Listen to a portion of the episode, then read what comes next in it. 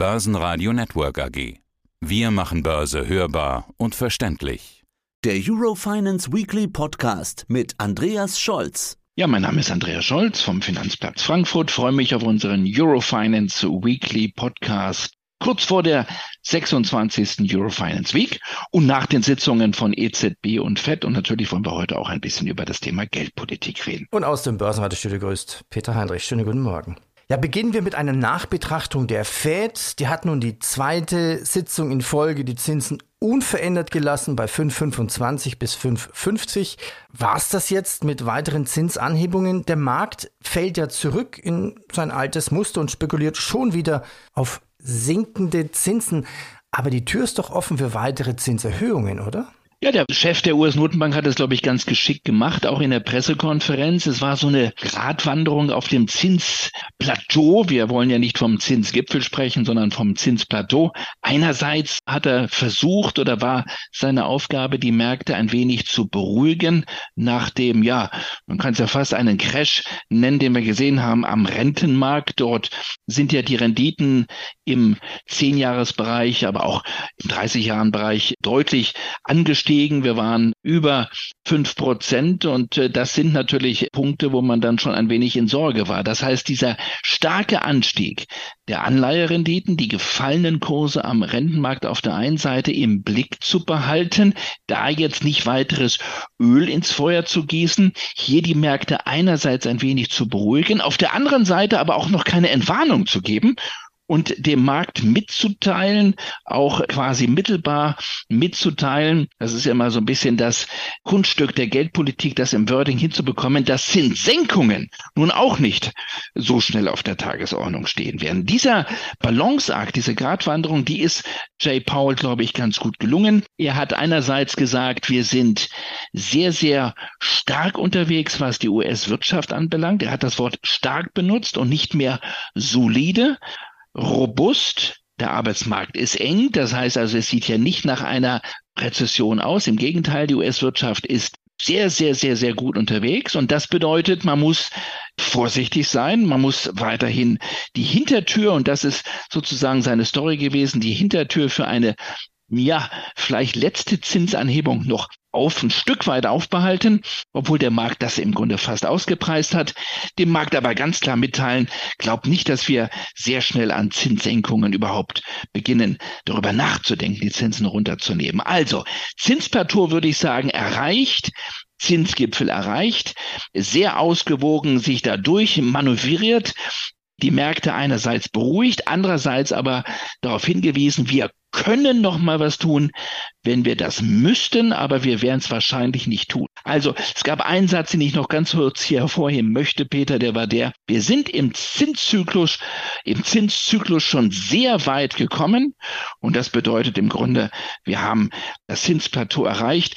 Ich bin ja nicht ein Freund vom Zinsgipfel, aber das Plateau mit dieser Höhe 5,25 bis 5,5, das hat die FED erreicht und das wird sie wahrscheinlich jetzt noch eine ganze Weile auch so geradeaus weiterhin begehen.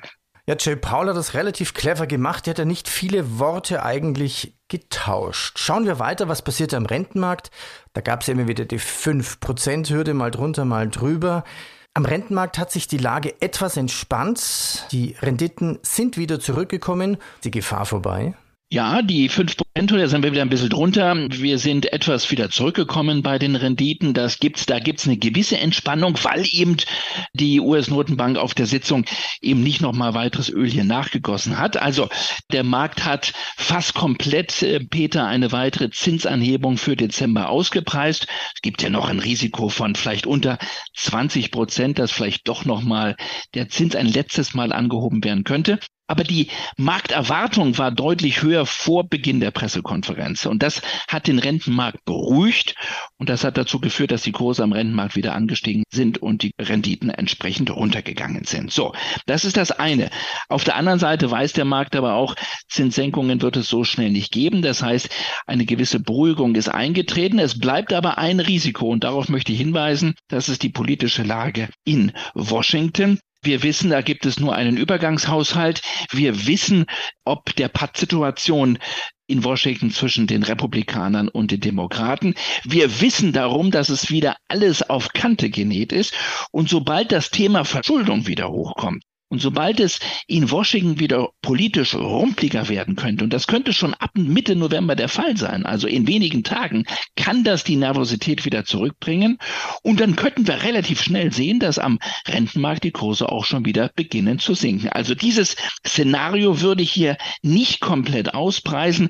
Im Moment erstmal eine gewisse Beruhigung, aber die könnte eine Ruhe vor dem nächsten Sturm sein. Also ich erwarte hier noch eine gewisse Volatilität in den nächsten Wochen. Es war ja auch die EZB-Sitzung in Athen.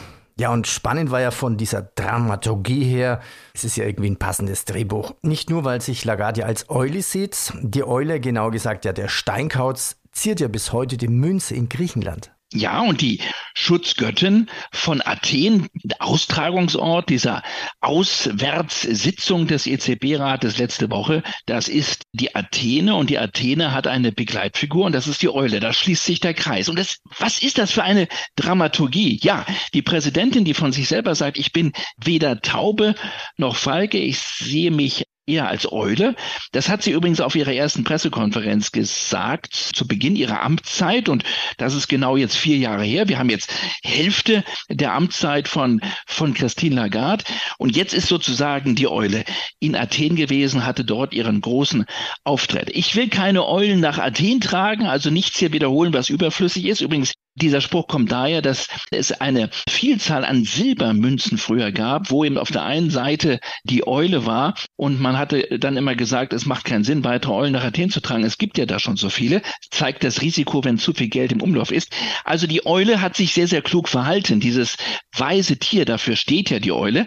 Aber dass nun diese Sitzung gerade in Athen stattgefunden hat, quasi an dem Ort, wo wir ja den Höhepunkt sozusagen der Euro-Schuldenkrise erlebt haben. Wir erinnern uns an Wolfgang Schäuble und seine Aussage, es könnte bald ish over sein. Dort ähm, hat sie der Weltöffentlichkeit den Märkten mitgeteilt, dass sie im Endeffekt als Halbbilanz oder als Halbzeitbilanz ihrer Amtszeit nichts zu bereuen habe. Sie wurde gefragt, Frau Präsidentin, wenn Sie Ihre ersten vier Jahre so sehen, bereuen Sie etwas? Und da hat sie gesagt, nein, ich bereue nichts, quasi fast wie der alte Kassen Kassenschlager der Chanson aus Frankreich von Edith Piaf. Wie heißt er so schön? Non, je ne regrette rien. Also, die Präsidentin hat erst einmal nicht zu bereuen, das nehmen wir so zur Kenntnis, aber hat auch Griechenland gelobt, hat gesagt, das Schlimmste ist vorbei, die schlimme Krise ist überstanden, Griechenland ist auf einem guten Wege und trotzdem, und das möchte ich an dieser Stelle sagen, müssen wir Peter festhalten und müssen wir auch darauf hinweisen, und das ist keine Eulen nach Athen zu tragen, dass die Staatsverschuldung in der Eurozone seit dem Jahre 2008, also seit dem Beginn des Jahres der großen Finanzkrise, dass sich die Staatsverschuldung seit 2008 mehr als verdoppelt hat. Wir liegen jetzt bei fast 13 Billionen Euro und das entspricht fast 100 Prozent der Wirtschaftsleistung in der Eurozone und darauf kann man dann auch mal hinweisen, gerade eine Woche nach der Austragung dieser Sitzung in Athen. Und das betrifft das Thema Verschuldung nicht nur die Eurozone, das betrifft auch Washington. Ich habe gerade drüber geredet. Dort regiert zwar nicht die Eule, aber mehr und mehr der Pleitegeier in den USA statt dem Weißkopf-Seeadler. Also wir haben ein weltweites Thema mit der Verschuldung. Und wenn wir die Chinesen noch dazu nehmen, haben wir noch mehr Verschuldung. Und das wird ein Thema sein, über das man sich unterhalten muss. Und deswegen sind die Rentenmärkte auch mehr und mehr auf Hab 8. Geld hat wieder einen Preis. Das Thema Verschuldung war im Grunde sekundär in der Zeit, wo wir fast keine Zinsen hatten. Aber jetzt, wo der Zins wieder zurückgekommen ist und wo Geld wieder einen Preis hat, wird das Thema Verschuldung ein richtig teures Thema. Und es könnte noch teurer werden für die großen Staatshaushalte dieser Welt. Und das ist so mein Eindruck, Peter. Das haben die Märkte mehr und mehr auf dem Radarschirm. Und deswegen sehen wir diese Nervosität. Und deswegen ist das auch ein Thema für die Notenbanken, auch für die Präsidentin der EZB, die Klammer auf Klammer zu noch nichts zu bereuen hat. Jetzt haben wir aber viel gelernt über Eulen und die Präsidentin der EZB. Sie kommt ja auch wieder zur Euro Finance Week. Genauer gesagt zur European Banking Kongress zum Abschluss der Woche am Freitag. Ja, die weitere Ausrichtung der Geldpolitik wird da auf jeden Fall ein großes Thema sein. Was werden denn sonst die Themen der 26. Eurofinance Week werden? Also es ist genau dieses Spannungsfeld aus Fragmentierung in der Weltwirtschaft, also dem Trend weg von der Globalisierung. Wir sehen immer mehr Deglobalisierung. Das hat Folgen für insgesamt die Wirtschaftskraft. Das hat auch Folgen für die Inflation. Wir sehen eine geopolitische Unsicherheit. Wir müssen nur in den Nahen Osten schauen mit den Folgen für Ölpreise und Co. Wir sehen immer noch massive Wirkungen und vor allen Dingen Nebenwirkungen der Zins Wende. Da sind wir mitten in einem Verdauungsprozess und wir haben das Thema, was ich eben angesprochen habe, das Thema Verschuldung. So, in dieser Gemengelage wollen wir sprechen über die Stabilität des Finanzsystems, über die Resilienz der Banken, wie sind die Banken aufgestellt und wo geht es hin im Jahre 2024? Wie lange werden die Zinsen hoch bleiben? Werden wir ein Hoch für länger sehen, ein Höher für länger sehen? Werden wir also auf längere Zeit den Zins höher sehen? Und wie wird sich in diesem ganzen Umfeld das Thema Inflation entwickeln? Also eine ganz, ganz spannende Gemengelage, die wir am Freitag diskutieren werden zum Abschluss der Eurofinance Week beim European Banking Congress. Da wird Christine Lagarde sprechen. Ich freue mich an diesem Tag auch auf Mary Daly. Wer ist Mary Daly? Ganz kurz, Mary Daly ist die Präsidentin der San Francisco Fed, also eine der nationalen Präsidenten aus dem Federal System der Vereinigten Staaten. Sie ist verantwortlich für einen ganz spannenden Bezirk, nämlich für Kalifornien. Und wir erinnern uns, Kalifornien war ja der Austragungsort des großen Bebens, was wir im Frühjahr erlebt haben, als die Silicon Valley Bank pleite ging, ist gefühlt so lange her, aber ist ja gar nicht so lange her. Mary Daly, also passend, dass sie zu uns besucht und dass sie hier diesen 14-Stunden-Flug macht von San Francisco rüber nach Frankfurt. Und wir haben natürlich noch viele, viele andere über die Woche da.